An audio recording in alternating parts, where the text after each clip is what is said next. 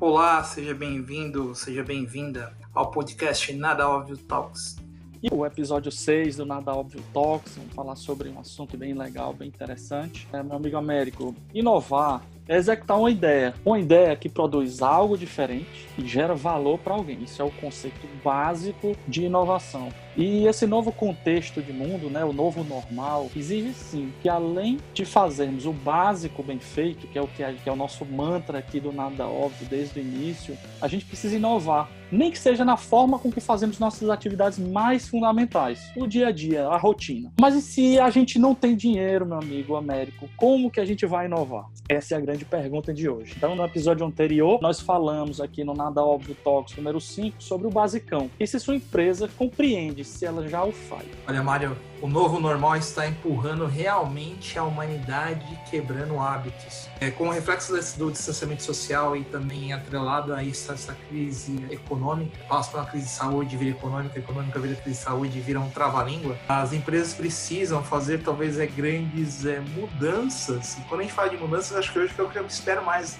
a gente responder essa pergunta, Mário, é falar que talvez essas grandes mudanças sejam mudanças de ideias, mudanças de processo, mas com severas restrições é, orçamentárias, porque hoje, querendo ou não, economizar é necessário. Sendo assim, como colocar todas essas ideias para gerar inovação sem gastar muito dinheiro, Mário? Eu sou Mário Lima, diretamente da cidade de Luiz, Fortaleza. E eu sou Américo Roque, diretamente da cidade que não tem mais garoa, São Paulo. E dou as boas-vindas aos nossos parceiros de jornada, nossos ouvintes.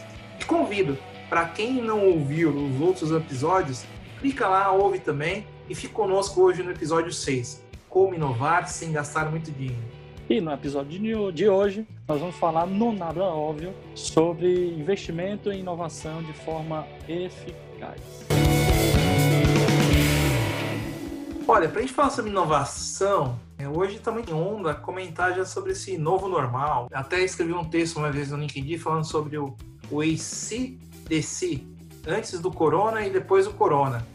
Mas assim, é, esse, maior, esse maior distanciamento social, essa maior proximidade com produtos, serviços, seus benefícios e falhas. E olha, Mário, tá desafiador. Recentemente, recentemente não, é, esses últimos dias minha esposa teve que fazer alguns exames é, clínicos, graças a Deus tudo bem, para coisas muito boas. E por incrível que pareça, acessou alguns laboratórios em São Paulo, laboratórios nomeados, ok? Estamos falando de laboratórios bons, top. Atendimento via chatbot, sites fantásticos, lindos, maravilhosos. Conseguimos agendar uma coleta de exame na nossa residência. Só se fazem 10 dias e até agora nada já ligaram para desmarcar até porque o carro quebrou, porque o cara não veio. E estou falando a verdade, isso não é piada, cara. E aí nós estamos falando sobre inovação, utilizaram WhatsApp, fila de WhatsApp agora para ser atendido. Só que esse novo normal, ou esse maior distanciamento social, precisa que realmente as pessoas inovem para gerar valor. Porque só para inovar, para estar na onda, isso é um bem desafiador. E é o momento de explorar essas experiências e aprender com seus feedbacks. Porque, olha, hoje minha esposa resolveu o problema dela. Sabe o que ela fez? Ela foi até o laboratório. O mesmo laboratório que nós agendamos, ela teve que ir lá presencialmente. E aí, assim, aonde está essa inovação?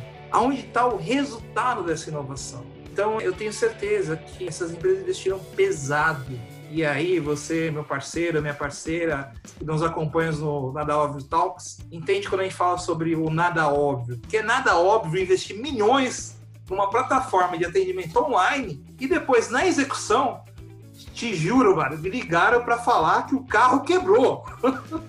É impressionante, meu amigo. É, isso é uma Parece prova, piada. Não parece não, mas na verdade é uma piada, né, meu amigo Américo? É o que a gente sempre vem falando aqui. Inovação, ela é um conjunto de uma ideia que realmente transforma e tem a possibilidade de gerar valor, mas o que gera realmente valor é a entrega. Se você executa mal ou não executa, não adianta. O que você trouxe aqui é muito rico para os nossos telespectadores e os nossos, os nossos telespectadores, ó. é muito rico para os nossos espectadores. O Mário, é, Mário já está querendo inovar, está querendo fazer um programa ah, de televisão depois lado da é. Talks. Perfeito, Mário. Vamos ah, pensar, vamos sonhar grande. ah, meu amigo, comigo o sonho é moonshot. Primeiro eu olho para a lua, depois vou descendo. É, mas é um, um, caso impressionante de que não adianta inovar, não adianta investir em tecnologia se você não muda o comportamento, se você não tem uma boa entrega. Então é exatamente esse, o basicão.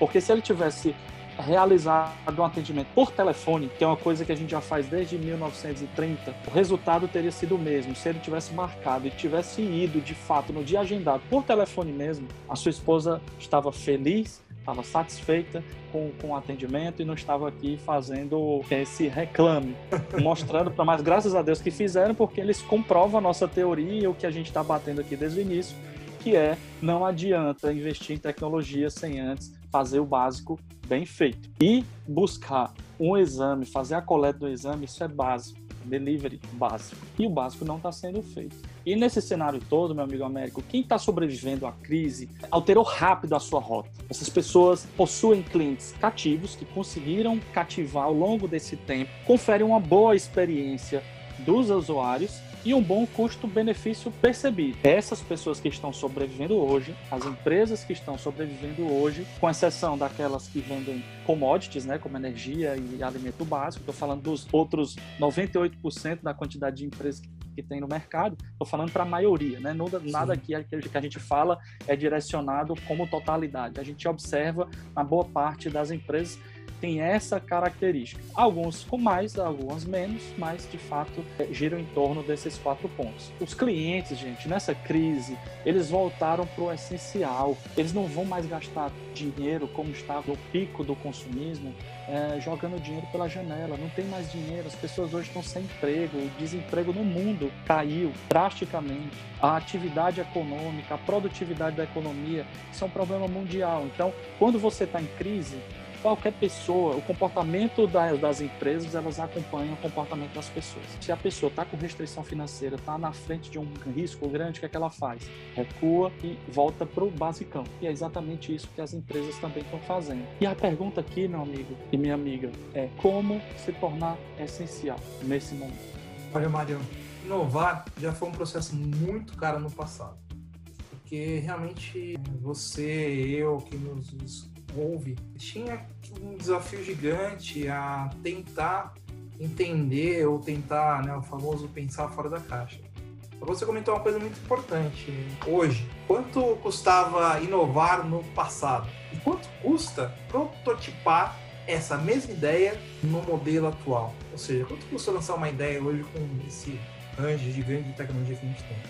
E quando a gente olha para isso, existem diversas eh, inovações, diversos processos de criatividade, que são palavras que caminham meio que lado a lado, que muitas vezes acabam eh, sendo barato de se pensar, porém onerosas na execução, porque elas não geram o quê? Valor. Elas ficam muito bonitas.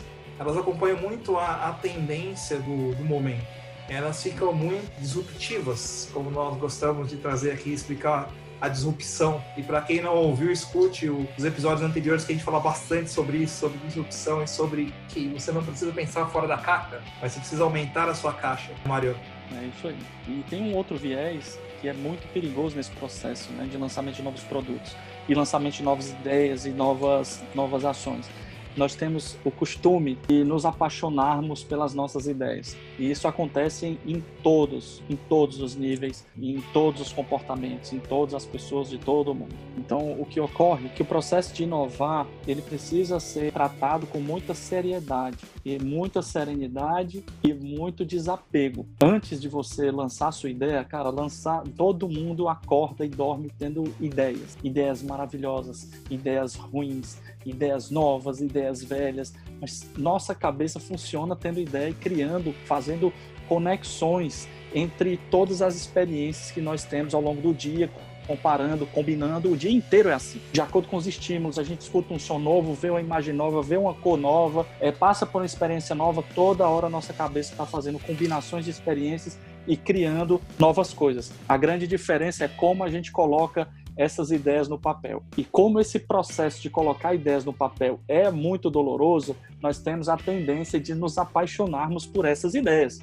E é muito difícil ser criticado e, e às vezes, quando se tem o poder na mão, fica muito mais difícil você romper essa barreira do, do domínio, da paixão por uma ideia. Graças à, à, evolução humana e essa capacidade de inovar, de criar, nós temos hoje processos muito mais rápidos e menos onerosos de testar uma ideia antes mesmo dela sair do papel. Hoje temos métodos muito interessantes, como o Design Sprint da Google Ventures, que foi inspirado no processo de design da IDEO desde 1988, que tem fundamentos no design thinking, que começa com o processo de empatia. Então você primeiro escuta a necessidade do cliente antes de colocar a sua visão você testa junto com outras pessoas com o mesmo peso é, de voto as, as, suas ideias, então elas rompem esse processo. Então hoje está muito mais barato você testar, você inovar, testando antes de lançar o produto, do que há um tempo atrás, em 1950, 1970, em que precisava se construir um modelo conceitual, que é aquele quase o produto final. Eu lembro que eu dava aula lá na Federal sobre é, agora, gestão... agora você, agora você assustou a gente. Falei assim, eu dava aula em 1950, eu falei, rapaz. Não, não, não é 1950, mas assim, é impressionante, cara. Eu dava aula lá em 2006 e utilizava ainda métodos, em 2006, métodos de desenvolvimento de produtos baseado nessa ideia de conceito, de testar o conceito só no final do processo, entendeu? E depois de, de, tudo, de lançar, de construir uma linha básica de produção, testar a linha básica de produção, prototipar o produto produzido por essa linha básica de produção, que você vai saber se o produto vai ser bom ou não, sem nenhuma Olha. etapa de validação antes. Então, isso em 2006. Ainda bem que com a, a disseminação da tecnologia, da comunicação, do, do conhecimento por meio do Google e, e, e dos livros online, enfim, a gente teve acesso mais rápido a outros saberes, a novos conhecimentos. E esse design sprint, principalmente, foi um método que me chamou muita atenção ultimamente, porque não há desculpa para dizer que colocou uma ideia na rua com alta probabilidade de erro. Para mim, eu, eu, me recuso. Se faz o processo bem direitinho, que é uma receita de bolo, a probabilidade de errar é muito baixa. Muito baixa. E olha, e olha que legal, Mário. Nós estamos agora em pleno é, século XXI, no meio de uma pandemia, é, algo inesperado para a humanidade, marcando uma época. Você fala sobre design sprint, porém você traz uma coisa bem bacana. Você fala assim, lá em 1989, a IDEO já usava uma versão. E aí, pessoal, isso que é o nada óbvio que a gente tanto bate aqui, que bate não, a gente faz carinho, vamos colocar assim, vai bater muito violento, a gente faz carinho no seguinte aspecto, precisamos sair dessa visão disruptiva, dessa visão cool, dessa visão startup, para falar de coisas nada óbvias. E falar de coisas nada óbvias é entender que tudo que nós estamos usando hoje tem uma base, tem um princípio, e ele precisa ser reentendido no novo cenário. Você comentando isso, Mário, é, me veio muito em mente aquele dropzinho que nós fizemos antes desse, desse episódio aqui, que era o desafio se eu faço design sprint, e hoje, agora Agora que nós ficamos sabendo que lá em 1950 você já dava aula, então a gente espera uma grande aula também, né? Mas olha só, para quem não acompanhou aquele dropzinho, lembra que a gente comentou sobre o filme é, Fome de Poder. E lá tem um exemplo bem bacana. Aquele momento que o Ray Kroc é, pega o pessoal e começa a desenhar na quadra, no giz, no chão, fazer o projeto da lanchonete. Olha que incrível. Você comentou sobre uma outra coisa também bem legal, que é o quê? Se apaixonar pela ideia. Os irmãos McDonald's, eles não foram, na minha opinião, tá, pessoal? Ter, eles não foram passados para trás. Eu tô fazendo um, spoiler aqui do filme, tá? Mas assistam o filme e ouçam... um alerta de spoiler, hein? e ouçam também o dropzinho nosso anterior desse episódio aqui. É, os, os irmãos McDonald's, eles não foram passados para trás. Eles perderam a oportunidade de expandir o negócio deles porque eles ficaram apaixonados por eles. Eles ficaram apaixonados pelo conceito de ter o melhor hambúrguer para a família. Mas eles entenderam que eles tinham um desafio de levar isso a o que o Ray Kroc fez a universos é, completamente distantes, distintos. E pequeno detalhe, né? para quem conhece a história do McDonald's, sabe que o McDonald's hoje, ou até então, né, depois da pandemia, tudo, é, o ACDC, né, antes e depois do Corona, tudo mudou. Mas até então, o McDonald's era uma grande imobiliária de terrenos, mas assim, é porque na verdade eles mudaram completamente o modelo de negócio deles e focaram em fazer compra de terrenos, fazer o processo de construção da loja e gerar uma licença de uso da marca e da loja para os franqueados. Eu não sei se eles ainda mantêm esse modelo, mas provavelmente sim. E olha que inovação gigante, né, Mário? E aí, assim, é no livro do Adam Great, The Original, Originals, É, é citado que o sucesso da maioria dos produtores de inovação relevantes para a humanidade produziam muitas alternativas e se expuseram a uma grande quantidade de experiências diferentes, como a música, a arte e outras ciências. E o Ray Kroc era um cara que pensava fora da curva porque ele se expunha bastante a várias experiências, né? O processo de criação de novas ideias é um conjunto de várias experiências, de vários saberes. Ah, se você encontra um cara muito, uma pessoa que notoriamente criativa, as pessoas elas tendem a dar a resposta mais imediata, né? Dizer, oh, o cara é criativo, o cara, pô, ele nasceu iluminado por Deus. O que é legal desse livro é que não. Na verdade, essas pessoas elas se expuseram mais à diversidade, uma atenção especial. Então, esse processo todo cria novas sinapses, gravam novas experiências e uma forma diferente de enxergar o mundo. Isso é muito interessante. Então, aumentar o repertório estimular a equipe a isso. Essa é a primeira forma, gente, de criar um ambiente propício à inovação, estimular isso dos nossos colaboradores. O que é muito comum a gente ver é o cara chega no horário, faz, vai lá, faz as necessidades básicas, olha, olha o e-mail, olha tudo e vai lá ficam produzindo e não tem nada, nenhum tempo disponível para essas pessoas exercitarem a criatividade. É, o que eu costumo fazer com as minhas equipes, meu amigo América, é o seguinte: eu não acredito em qualidade ou eficácia de serviço né, em um período acima de 1 hora e 45 minutos dedicados 100%. Assim. Depois disso, para mim, a eficácia é baixa. Então, o que é que eu gosto de fazer? Entre o período de 15 minutinhos depois, até fazer as duas horas completas, estimular essas pessoas a lerem, a escutarem música, a verem notícias de jornal, mas fazer isso de forma sistemática, para que aquilo fique, faça parte da rotina deles. O que a gente vê, Legal. infelizmente, são as pessoas acomodadas no dia a dia do trabalho, já chegam cansados, já chegam chateados porque o ambiente é ruim, a pressão é alta, precisa ficar produzindo, produzindo, mas a curva de, de eficiência dessas pessoas, se você for colocar na ponta do lápis, é bem baixa. Aí, Mário, vem a, a pergunta do dia de hoje.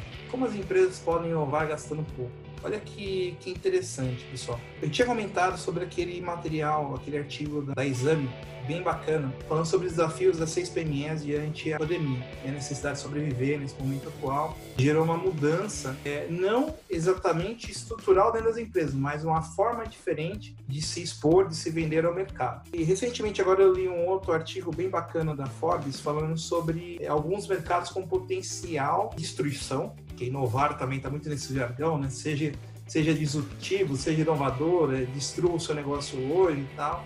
E olha que interessante, a Forbes ela apontava que cinema, no momento pós-Covid, tem uma tendência a ter os grandes dias aí contados de sobrevivência. E para quem lê esse artigo, fala, nossa, faz sentido.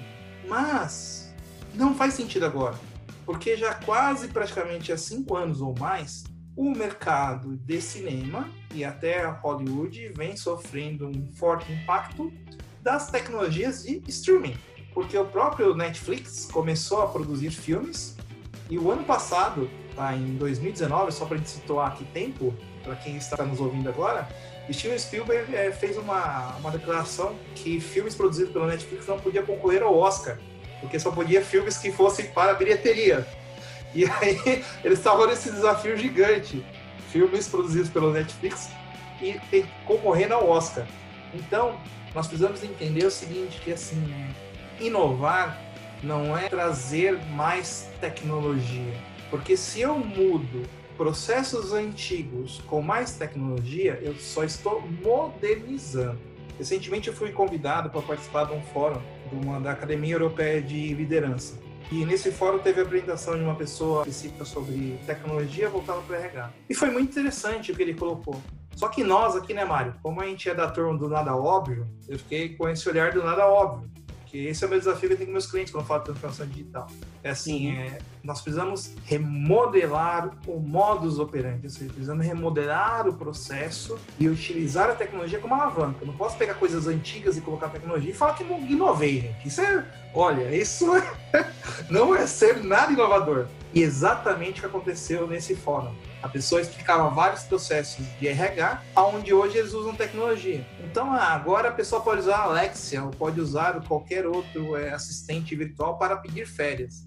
Gente, se eu tenho qualquer assistente virtual no meu mobile, no meu celular, é mais do que uma obrigação de uso que ele se conecte àquelas coisas que eu faço dia a dia. Eu não posso chamar isso que, ah, nossa, eu estou gerando uma grande inovação. Eu estou, na verdade, modernizando um, um processo. E aí, Mário, assim, é, como que a gente, é, nesse cenário, cria realmente uma estratégia para inovar bem e não só ficar na moda do estou sendo moderno, né?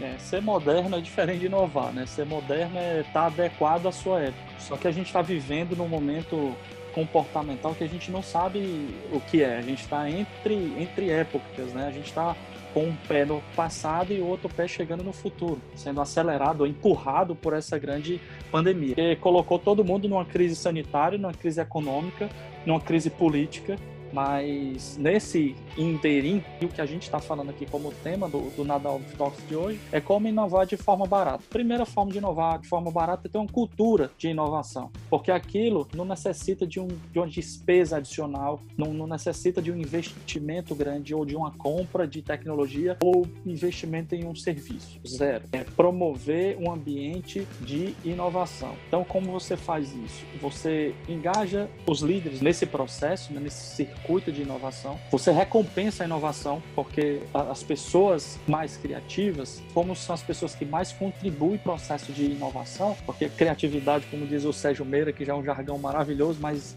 é a pura realidade, a, a inovação ela nada mais é do que a criatividade emitindo nota fiscal. Né? Da criatividade já temos as pessoas. A plataforma, que é o emitidor de nota fiscal, a gente tem a empresa. Então, a plataforma inovadora de impulsionar a inovação, ela precisa estar propícia a isso. E os criadores, né, os, os criativos, eles precisam sentir parte disso, inclusive no sucesso, no ganho, precisam ser estimulados financeiramente ou reconhecidos ou colocar um quadro, enfim. As grandes ideias, elas precisam ser reconhecidas e o financiamento focado também, que é com meta clara estabelecida, elaboração de orçamento, financiamento adequado para a inovação. Quando você tem um budget específico para isso, a empresa começa a perceber que a inovação se torna perene e se torna é, um bem, um ativo da empresa como um todo, né? e não uma coisa focada ou num momento específico. Mas e o nada óbvio é que de hoje é que inovar é necessário desde que não haja desperdício. Você precisa de novo fazer o basicão, precisa não desperdiçar, precisa ter investimento focado, a mentalidade voltada para a inovação. E olha que legal, Mário. Você falou sobre é, inovar, é, otimizar e não ter desperdício. E eu estou vivendo essa experiência na pele com meu filho pequenininho de 4 anos. Cara. Tá sendo muito bacana esse momento de quarentena. A gente resolveu no aniversário dele comprar um Lego, o primeiro Lego dele. E o Lego faz fazia três modelos de aviões. E depois a gente comprou outros dois pequenininhos. Rapaz, esse cara tá criativo, ele já tá montando tudo, ou seja, ele tá otimizando ali todo o processo. E aí, realmente, a gente está é, brincando nessa, nessa onda de criatividade e inovação com custo zero, porque aí esse brinquedo já virou um monte de coisa. De avião a gente já, a gente já fez castelo, é, já, já fizemos o Huawei do desenho da Disney, e por aí vai. Então isso é, é muito, é muito bacana. E aí, Mário, assim, mas quais são as opções né, para esses é, executivos, para esses empreendedores, para investir de forma mais barata e colocar inovação, ou seja, gerar valor aos seus negócios de uma forma muito rápida? Você prometeu para a gente naquele dropzinho que você ia dar uma aula para nós de design sprint. E aí, realmente, cara, você vai ter que entregar isso, porque desde 1950 você já dava aula, né? É assim, cara, considerando, né, considerando que, que todo esse ambiente, todo esse cenário é propício à inovação, ele, ele é verdade, a empresa, a empresa tem todas essas características que nós, nós vemos falando desde o começo do programa, o método, que é o legal do design sprint, ele não é uma filosofia, ele não é uma abordagem, ele é uma time box com fluxo que tem começo, meio e fim. Cara, eu pesquisei muito sobre o processo de desenvolvimento de produto. Desde 2006 eu venho me aprofundando nisso. E eu encontrei um método ótimo e que é democrático pra caramba, porque não é um negócio de outro mundo, dá para fazer, qualquer um faz, ele simplifica o processo de, de, inovação, ele quebra alguns paradigmas, por exemplo, no processo de prototipação. É, você não precisa criar o primo similar ou gêmeo siamês do seu produto final para fazer uma validação. Simplesmente você faz de uma forma que, é, mantendo características básicas que, que, que, geram valor, que criam valor percebido para seus clientes, você cria aquilo ali, submete a ele e eh, os seus clientes, o público foco, a experiência nesse produto e consegue validar a geração de valor. Ponto. Então, assim, para mim, em todas as minhas pesquisas de diversos métodos de desenvolvimento de, de inovação, de novos produtos, de novos serviços, Design Sprint, sem dúvida, é o, o processo inicial de todo lançamento de produto. É o processo que valida uma ideia. É essencial qualquer empreendedor e qualquer head de empresa conhecer esse método e colocar isso no dia a dia. E ele, basicamente, é uma time box que se baseia em cinco passos. Uhum. Você pode fazer esse. Eh, já tem literatura para isso, você consegue fazer esse método de dois a cinco dias nem mais, porque não faz sentido, perde sentido, e, e, nem menos do que dois, porque se você tiver um método sério mesmo, você precisa fazer uma pesquisa de mercado, enfim, bem, bem delicado. Mas o lance é ter uma, uma ideia específica, criar várias ideias para resolver um problema específico. Então, a primeira etapa é o mapear. Considerando que você tem o seu problema conhecido, o problema ser, precisa ser conhecido. Você precisa saber por que, que você vai fazer aquilo, para quem você vai fazer aquilo e o que você vai fazer. Precisa saber qual é o problema. E essa, meu amigo Américo, eu vou dizer, é a etapa mais delicada, porque as pessoas elas estão tão envolvidas no dia a dia, na rotina, que elas não sabem delimitar um problema direito. E quando você não tem um problema delimitado, você acaba com todo o processo e acaba com toda a sua, a sua empresa. É básico você saber formular problema. Sim. E olha que interessante. Normalmente, quando eu estou à frente de um, negócio, tá, como head ou empreendendo, é comum se entender que o problema é o meu concorrente está na minha frente, então eu preciso fazer uma coisa diferente em relação ao meu concorrente. Mas aí já começa o pequeno é, trickzinho, o pequeno passo errado, porque aí eu caio mais para a tendência de copiar do que inovar, né, Mario? Sim, e às vezes o lance não é esse. Não é copiar. As pessoas, elas é de novo, cara, você precisa ter a cabeça livre. Como a gente vem falando, a gente precisa largar desse, dessa, dessa tendência que nossa mente tem de garantir a sobrevivência energética dela. Tem que colocar o cérebro para funcionar. Então tem que sair da zona de conforto, pensar coisa diferente, pesquisar coisa diferente, conhecer coisa diferente para produzir um, algo decente. Porque fazer uma coisa melhorada não vai adiantar mais. Adianta hoje pro dia 1, dia 2, dia 3, mas no dia 4 não funciona mais. E isso precisa ser constantemente mudado. E aí, voltando, tendo o problema bem definido, você vai mapear quais são os objetivos de negócio, qual é o ambiente em que os negócios que esse problema está inserido, para você mapear quais são os stakeholders, qual é a visão de futuro que você quer ter após esse problema ser resolvido, né, após essa meta ser alcançada, e vai definir o caminho que vai ser seguido. Depois disso, você define quais são as suposições, quais são os questionamentos e quais são as certezas acerca desse problema, dessa, dessa oportunidade que você deve explorar. Isso tudo para estimular a criação de alternativas. Definindo isso, você vai pensar, fazer questionamentos em cima desse problema. Como que eu posso resolver isso? O que é que eu preciso fazer para alcançar esse objetivo? E aí vai contar com uma equipe de sete pessoas ou menos, não adianta ter mais e não adianta ter muito menos. É focado em resolver esse problema, exaurindo as possibilidades de, de soluções e trazendo questionamentos. A partir do segundo momento, que é o esboçar, você vai começar a estimular sua equipe a criar soluções. Criar soluções sem regra, assim, a regra é a delimitação do problema, mas sem limites, sem inibir. É um processo de brainstorming melhorado. Você Legal. cria alternativas, desenha, esboça. É um, é, um problema, é um processo muito criativo, muito braçal. Você vai desenhar. Não adianta ficar fazendo as coisas no, computador. Computador e gadgets é no último momento. Você não pode perder energia tentando entender como você vai fazer uma função. É um negócio simples. Você bota um papel em branco na sua frente, pega um lápis, que você só precisa do seu cérebro e da sua coordenação motora para colocar a ideia no papel. A energia toda, o foco todo é em criar alternativas de soluções. No final desse momento de esboçar, é, você vai gerar uma alternativa, você vai fazer um, brainstorming e uma votação para saber quais são as ideias que têm relação com o problema ou com a oportunidade e os que não têm. Você passa o primeiro filtro. No terceiro momento, que é o de decidir, você e sua equipe vão votar nas ideias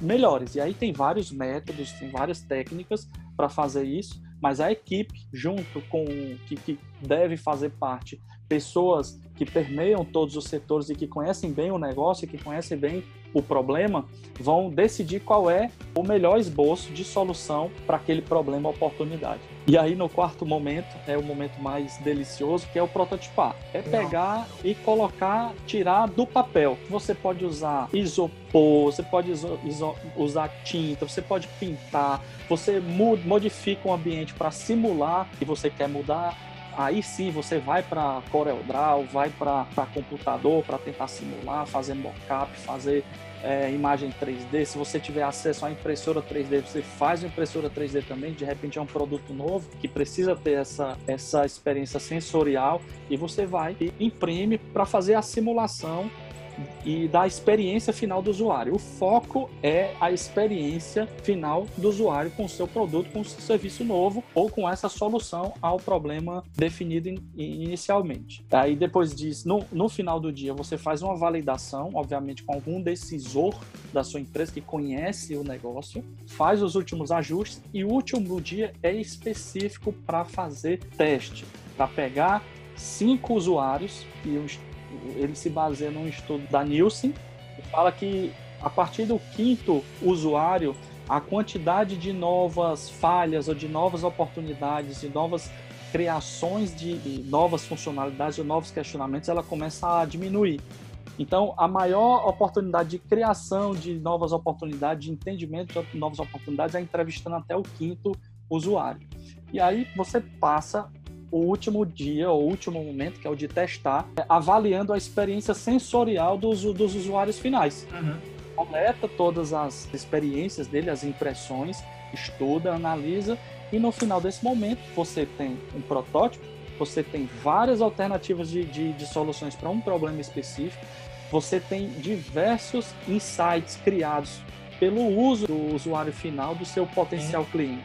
Então, cara, esse conhecimento em, em, um período tão curto de tempo é valiosíssimo, é um ativo sem condição de, de, de, calcular. Vamos lá, vamos fazer uma reflexão aqui. Quando que você chamou cinco potenciais clientes para uma cadeira para ele experimentar gratuitamente os seus produtos e você coletou de forma estruturada todos os, os insights que essa pessoa deu. Ninguém pensa nisso, cara. Poucas pessoas pensam nisso. Poucas. Eu, particularmente, de nenhuma pessoa que eu confessei fez esse tipo de experimento. Isso, nenhuma pessoa que fez esse tipo de experimento. E, assim, quem começou a fazer foi essa galera das startups. A galera das startups elas têm costume de fazer isso porque até o método da Sprint ele é cool, né? Ele é, ah, enfim, mas mas é um método sensacional, comprovado, reduz a probabilidade de erro, de problema de exposição, de custo e e é isso, cara. É um, é um método para mim que todo mundo, de A a Z, do, do mais é, do mais é, é humilde empresário até as grandes corporações todos têm condição de fazer isso. Porque até num papel de pão desenhado você consegue simular uma tela e coletar insight estruturado. E é isso que o método mostra. Por isso que eu acho legal, porque ele é democrático, ele tem ele é profundo, ele tem uma reflexão em cima de um problema, ele tem uma abertura de ouvir o cliente, recolher insight, criar possibilidade de, de, de testar, de retestar e, e quando esse processo ele se torna é, contínuo na empresa, criação Sim. de problemas, criação de alternativas, testes, é, remasterizar, aprender, criar, que basicamente é o, é o, mantra de hoje de todos esses processos ágeis, né? Que é build, measure, learn, construir, medir e aprender. Então esse método. E olha que interessante, né? Primeiro é muito bacana essa sua aula aí de cinco minutos. Acho que vai trazer muito conteúdo ainda. Com certeza vai ser muito legal participar desse é, exercício. Eu já tive a oportunidade de fazer algumas coisas similares. E talvez para quem está nos ouvindo fique aquela pergunta assim, fala, poxa, mas eu trabalho no mercado de construção civil, né? ou eu trabalho na, na área automobilística, é, ou eu trabalho em qualquer outro é, segmento que seja é, eu tenho um produto físico muito grande. Então, assim, é, como que é, eu faço para aplicar esse método? E eu acho que o, ponto, é, quando, a gente, quando a gente entra na questão do prototipar e do testar, é convidar as pessoas, às vezes, para discutir essas ideias. Eu acho que esse é o ponto, né, Mário? Assim, é, é, não importa o produto que o produto serviço você entregue, mas é começar a pensar de uma forma organizada, estruturada e abrir audição. É, não é só o, o, ouvir, mas é entender é, quem vai usar porque eu posso sim não ter um carro montado, mas eu posso, um grupo de entrevista com os meus potenciais usuários, entender o que, que para eles é, agrega valor, o que para eles traz diferença. Né? E uma coisa que é muito legal que você comentou também, é, eu acho que nada óbvio, principalmente eu, Américo, gosto muito disso, assim, é, a vida não se conta por um milésimo de uma fração de segundo. A vida se conta através de um filme, através de uma história. E hoje, quando você compartilha conosco que já desde a década de 80, 90, já existia uma metodologia, e quando a gente começa a ver o caso lá do Ray Kroc, é, a gente precisa quebrar essa cultura, essa ideia e até esse marketing, que é um marketing de venda. Ah, que eu preciso ser é, startup, startupeiro, né? Preciso ter isso. Não. Cara, você precisa ter metodologia, e você precisa ter mente aberta para aplicar o que já se existe. E aí acho que é sair da, da moda, do modismo, da onda, e até que você comentou conosco, do é, Innovation Poser, né? É isso? Innovation É. Exatamente, Innovation Poser, aquele cara que fala os termos bonitos, bacana, e usa as camisetas coloridas e pinta o, o teto do escritório de diversas cores, um arco-íris maravilhoso tal, assim por diante, porque ele é startupeiro. É, cara, numa boa, assim, é, é o meu desafio dentro da, da Atlas e quando eu estou com meus clientes. É, legal, vamos ser é, diferente, vamos ser diferente usando tudo que nós temos para uma palavrinha mágica final, que é o quê? Que é resultado. E resultado é de uma forma é, construtiva, ou seja, me dê condições de continuar avançando. Sente com o filme e confesso para todo mundo que está nos ouvindo, agora é um momento de, de, confissões aqui que eu não conhecia, que era o Tucker. Um homem, um homem além, do, além do futuro, não é isso, Mário? Além do seu tempo. Além do seu tempo. Pessoal, tirei umas horas à noite e fui correr atrás, lembra? Que não é só ter esse bate-papo conosco aqui, mas é colocar em ação.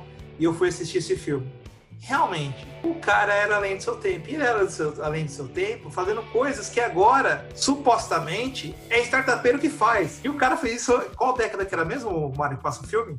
88, década de 80. É, de 80.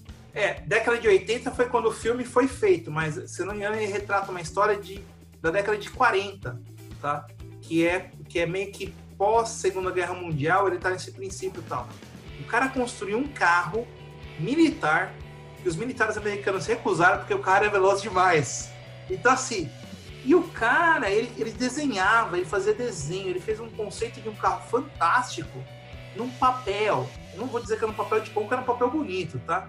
Mas aí, Mário, olha que legal, o cara usou o design sprint para fazer, mapear as necessidades, criar um esboço, ajudar na decisão, porque ele precisou trazer investidores, tá? Fazer o protótipo dele, que todo mundo falou, meu, cadê o carro, cadê o carro, eu quero ver, certo? E aí, testar. Mario, eu acho que esse filme é o filme para mostrar que Design Sprint ele tá na veia de quem pensa de uma forma diferente, quem pensa nada óbvio, entendeu? Então, eu acho que assim, é, eu só tenho para dizer assim, meu amigo, gratidão pela, pela indicação e por essa aula do Design Sprint, porque hoje eu quero, eu, Américo, já saio dessa nossa conversa aqui não innovation pose. Eu sou um cara de resultados, de pensar de uma forma para resultados, entendeu? É isso, meu amigo Américo. O, o, o, grande lance aqui é a gente fazer, cara. Sair um pouco do mundo das ideias e da conversa e mais para ação. É por isso que eu detesto jargões, detesto é, expressões científicas, detesto expressões de negócio. Meu esquema aqui é, é falar o papo reto. Qualquer um consegue passar 30 minutos no Google e aprender um monte de palavrinhas e letrinhas e, e não é meu esquema. Eu nunca vi isso dar dinheiro. Eu vi isso despertar muita curiosidade, mas transformar isso em dinheiro e ver cliente comprando por causa disso eu nunca vi. Então, é, meu negócio é transformar, meu negócio é contribuir para que as pessoas sempre vivam né, experiências interessantes e mudem de patamar e de forma de enxergar o mundo. Isso é, é um valor nosso que eu, que eu, compartilho com você, inclusive meu amigo Américo, eu sei que você é assim. E aproveitando né, nossa dica aqui cultural, além dessas dicas anteriores, a gente deixa aqui um livro super legal do Clayton Christensen, outro que é maravilhoso também, que é muito além da sorte. Processos inovadores para entender o que os clientes querem. Galera, é um processo de empatia gigantesco, dá muitos insights esse livro e realmente foca no que precisa ser, ser direcionado, que não é a tecnologia, não é o produto. Cara, o seu produto sem consumo não é nada.